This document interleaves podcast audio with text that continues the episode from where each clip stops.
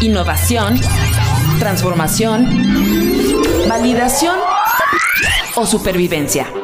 No importa la razón por la que creaste tu nuevo producto o servicio. Según estadísticas, hay un 70% de probabilidades de que fracases en el año 1. Aprendamos juntos a no ser parte de la estadística, porque recuerda, la vida es muy corta para crear productos o servicios que nadie quiere.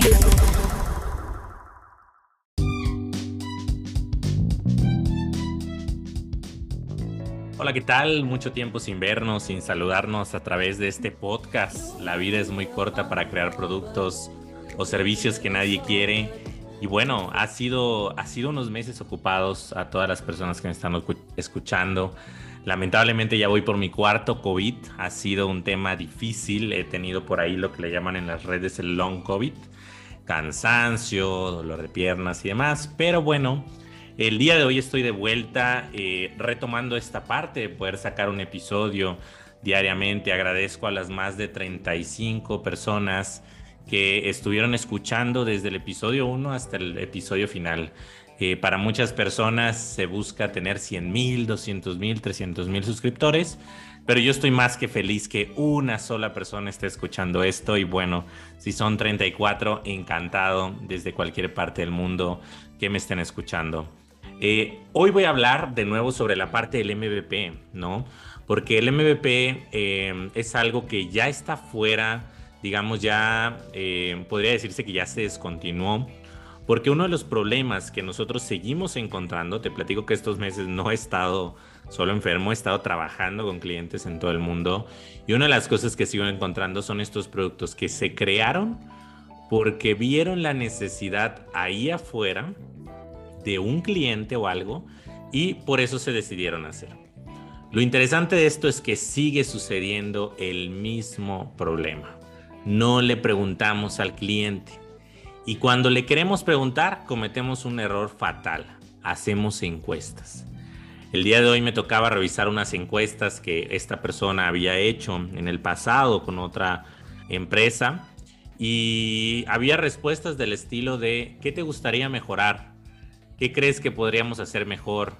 Si tú pudieras agregarle algo al producto, ¿qué harías? Y la gente contestaba, nada, excelente, increíble, todo muy bien. Pero otros contestaban, sí, creo que tiene que mejorar en cosas. Sí, mejoraría mucho. Creo que me gustaría mejorarle la parte de la búsqueda. Respuestas que si bien te dan una luz, en realidad sigue siendo muy ambiguo. Y eso, mis escuchas, es de las cosas que más quiero hablarles. No hagamos encuestas y no hagamos MVPs. Porque el tema del MVP es un testeo en donde tú tienes una idea, la testeas lo más rápido posible y sales a hacer una encuesta. La encuesta escrita tiene un montón de sesgos. ¿Por qué?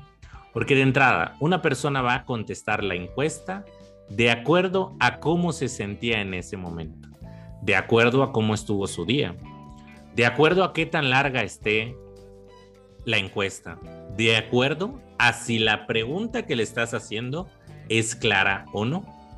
Y entonces, estos métodos de preguntarle a la gente también tienen un problema.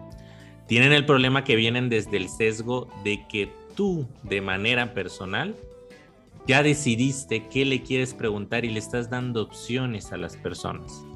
Bien, mal, satisfecho, poco satisfecho.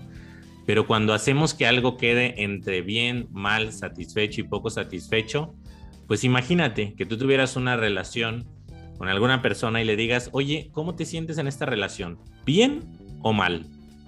Y que la persona no pueda decir, oye, pues más o menos, porque bueno, ves que el otro día peleamos y no sé, o, oye, me siento muy bien, pero creo que podríamos mejorar esto. No, tú le estás dando dos opciones, bien o mal. Y eso es algo que tenemos que evitar. Yo te invito a que cuando tú tengas que hacer una estrategia de preguntar, no salgas a hacer encuestas. Las encuestas son cuando tu producto ya está validado, ya hiciste un trabajo de escucha y a esas personas que ya las escuchaste en vivo, en un Zoom o en algo, Ahora sí, les quieres hacer una encuesta, pero sobre todo a mí me gustan las encuestas para perfilar. ¿En qué momento se encuentra tu negocio? en qué momento se encuentra eh, tus ingresos, sabes cosas que podamos medir de manera sencilla. Pero cuando tú a una persona le preguntas, oye, ¿cómo te encuentras emocionalmente? ¿Cómo te encuentras a nivel de estrés? 0, 1, 2, 3, 4, 5, 10. Pero ¿cuál es el 0 y cuál es el 10?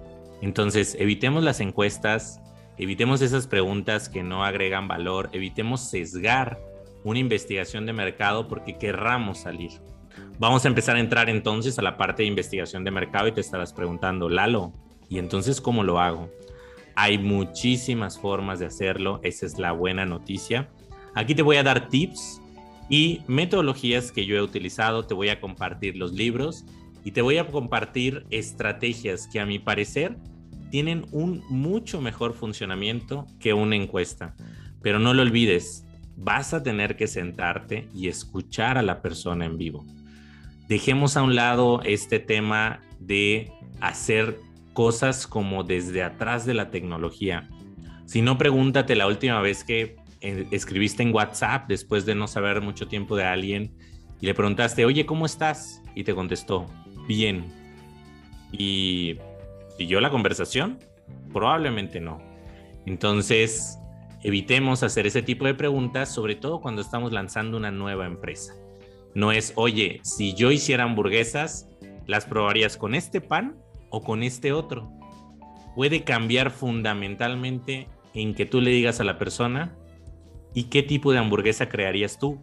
O mejor aún, ¿qué tipo de comida rápida crees que hace falta en donde tú vives? Porque el sesgo viene desde pensar que hacen faltas hamburguesas en un lugar y probablemente lo que hacía falta era helados.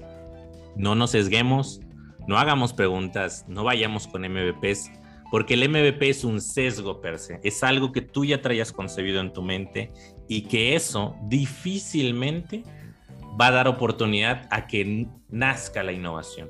Queremos que nazca la innovación porque esos son los productos que perduran. Recuerda, a nivel mundial los negocios no alcanzan a poner ni siquiera la tercera velita. ¿Qué quiere decir? no llegan a los tres años. 75% al 90%, dependiendo del país en donde estés, no va a llegar al tercer año. Y yo les digo a muchos, uff, y de por sí el primer año es el más difícil. Imagínate pensar en un 3, pues no, tenemos que hacer las cosas disruptivas. Recuerda, la vida es muy corta para crear productos o servicios que nadie quiere. Empecemos a armar el problema y no nuestras soluciones. Vamos a dejar a un lado las encuestas, Vamos a dejar a un lado el sesgo y vamos a abrir nuestra mente fuera de la caja. ¿Qué quiere la gente? No importa que yo ya tenga un producto hecho que funcionó el año pasado. Yo tengo que sentarme y hacer una investigación a mi mercado hoy. Hoy más que nunca, que el COVID está cambiando todo, que se está iniciando una guerra en unos países, que hay eh, un mercado que está inestable y que de nuevo estamos en una nueva normalidad donde muchos no se terminan de adaptar. ¿Vale? Muchas gracias por escuchar este episodio y el día de mañana vamos a hablar un poco de investigación de mercado.